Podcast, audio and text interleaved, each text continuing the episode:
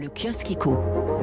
Un sujet en première page de tous les journaux, livraison de gaz, le chantage de Poutine, c'est à la une du Figaro. Russie, Occident, la bataille de l'énergie, c'est le gros titre des échos.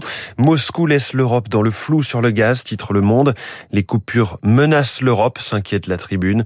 Pour le journal La Croix, la France se prépare à la fin du gaz russe. Page spéciale hein, dans une minute dès le début du journal de l'économie, évidemment. Supplément du Parisien spécial immobilier. Comment rendre son logement moins gourmand en énergie? Les aides, les travaux, les matériaux, les équipements, le match entre le neuf et l'ancien, tout est passé au crible. À ce sujet, Libération consacre deux pages à l'énergie, du désespoir dans les villages, baisse du chauffage, réduction des effectifs. De nombreux maires sont contraints de prendre des mesures drastiques pour faire face à l'envolée des prix du gaz et de l'électricité.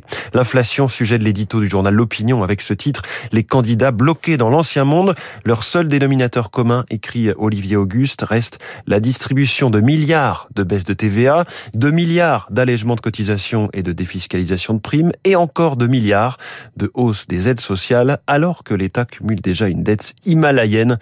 Même le journal La Croix ce matin titre à la une sur la surenchère des candidats sur le pouvoir d'achat. Libération, en fin de son côté, revient sur l'affaire McKinsey avec cette une, quoi qu'il en coûte, et ce titre de l'article, la campagne de Macron paye la facture. On referme ce kiosque éco.